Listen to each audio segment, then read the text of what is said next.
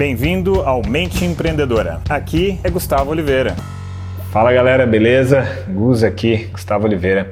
Hoje estava aqui um pouco é, reflexivo.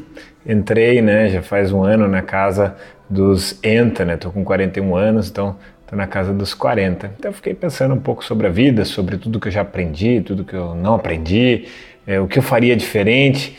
E aí comecei a listar, né?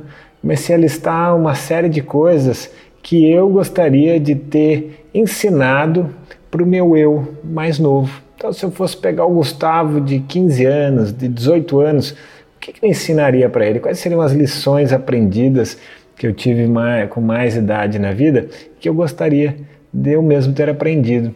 E então eu resolvi compartilhar isso com vocês. Então são 10 lições, beleza? Então vamos lá.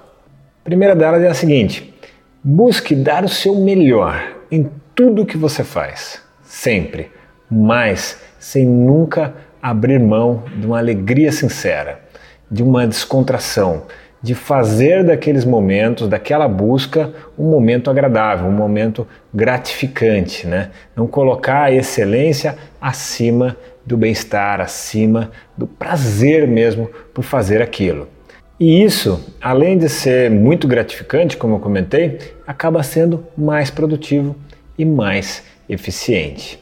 Vamos então à lição agora número 2. Coloque menos coisas nas suas malas de viagem. Compre menos coisa na vida.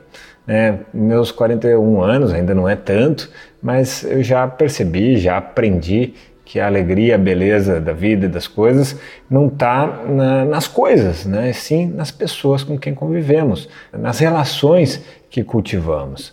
Então, isso aí é uma coisa que eu realmente, definitivamente recomendaria a mim mesmo do passado. Lição número 3: viaje muito, mas não viaje com a cabeça de turista. Né?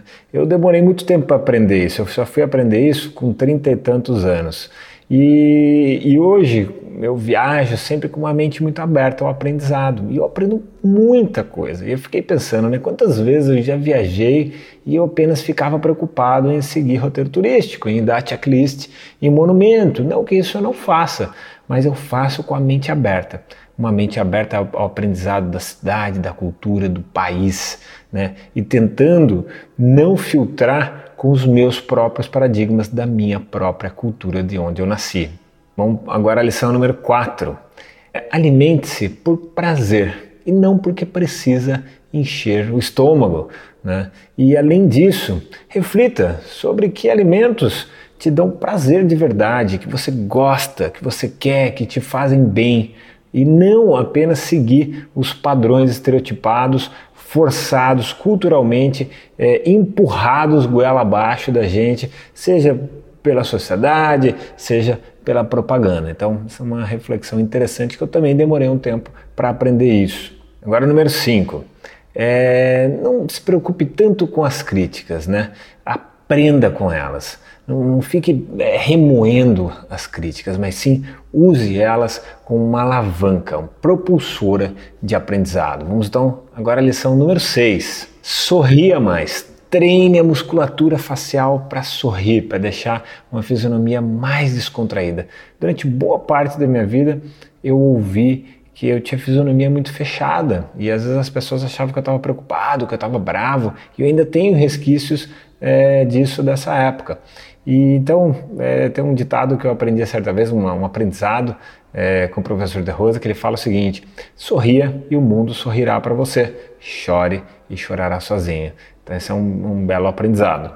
Agora, lição número 7.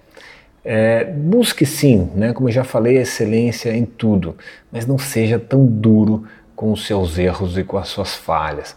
Eu tenho uma característica muito é, buscando muito a perfeição, do perfeccionismo.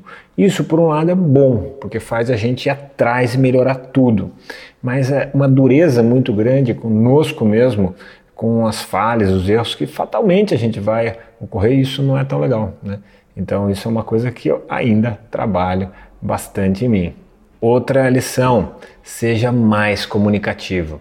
Durante boa parte da minha vida fui muito fechado, muito retraído, tímido, tal, e, e isso era uma coisa que sempre me incomodava, porque eu sabia que eu precisava evoluir com isso, mas eu me fechava muito. E ainda hoje eu preciso ficar muito atento, porque a minha tendência é me retrair, ficar ali no meu mundinho. E eu vejo que muitas oportunidades são conquistadas e até muitas oportunidades eu perdi na vida por eu não ser tão comunicativo. Então acho que esse treinamento é bacana. Nono, nona lição. Aprenda e valorize quais são os seus pontos fortes. Então valorize os seus pontos fortes e não se preocupe muito com as coisas é, com as quais a gente não pode controlar, as coisas que a gente não tem domínio sobre. Né? Então valorize aquilo que você é, que você tem. E por fim, a décima lição, não que sejam apenas 10, mas eu listei as 10 mais impactantes, que mais me impactaram até então, até esse momento da minha vida. Não espere ficar mais velho para valorizar a sua família, valorizar as pessoas que te criaram. Aprenda a valorizar isso desde cedo, né? Principalmente, se eu pudesse falar isso para o meu eu adolescente, eu adoraria falar isso agora para ele. Bom, galera, espero que isso tenha sido bacana para você, que isso tenha agregado para você. Se achar que isso pode agregar na vida de outras pessoas também, compartilhe essa postagem, beleza? Dá uma curtida para eu saber que você gostou e se quiser acompanhar os meus melhores conteúdos semanais aí na sua caixa de e-mail, tem um link aqui nessa postagem, basta você se registrar e eu deixo para vocês aqui um grande abraço.